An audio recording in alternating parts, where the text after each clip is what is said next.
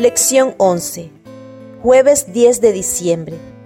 El trabajo y la mayordomía. Todo lo que te viniere a la mano para hacer, hazlo según tus fuerzas. Eclesiastés capítulo 9, versículo 10. El más sabio de los hombres utiliza estas palabras de consejo con respecto a la mayordomía en todos los aspectos de la vida. Al hablar sobre la mayordomía cristiana, muchos limitan sus pensamientos a la responsabilidad financiera de los cristianos.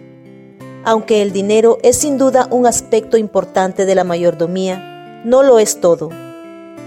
En teoría organizacional, la mayordomía alude a la responsabilidad administrativa de adquirir y utilizar en forma adecuada todos los recursos disponibles. En la Iglesia, ¿cuáles son los recursos con los que Dios nos ha bendecido?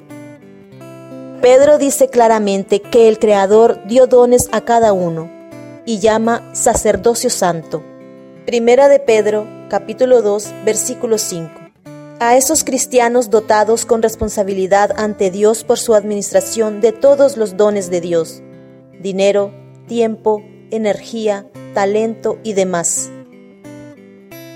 Lee Eclesiastés capítulo 9 versículo 10 y Primera de Corintios capítulo 10 versículo 31. Todo lo que te viniere a la mano para hacer, hazlo según tus fuerzas, porque en el Seol, a donde vas, no hay obra, ni trabajo, ni ciencia, ni sabiduría.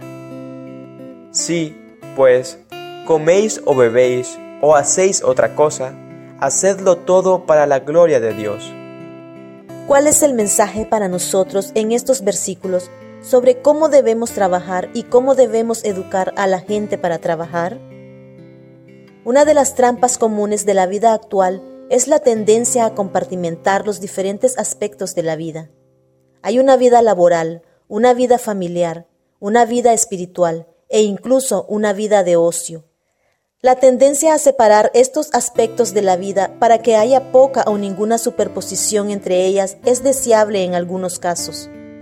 Por ejemplo, no es bueno llevar el trabajo a casa, de manera que interfiera con las responsabilidades familiares. La búsqueda del ocio tampoco debería reducir el tiempo que pasamos con Dios.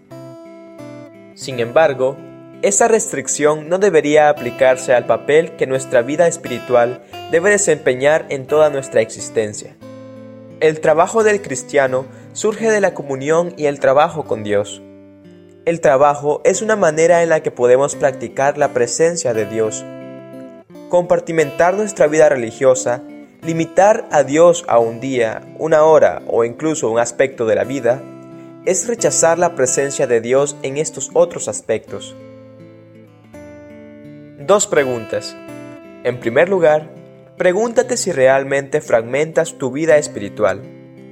En segundo lugar, si tu respuesta es sí, ¿cómo puedes aprender a dejar que la espiritualidad reine en todo lo que haces?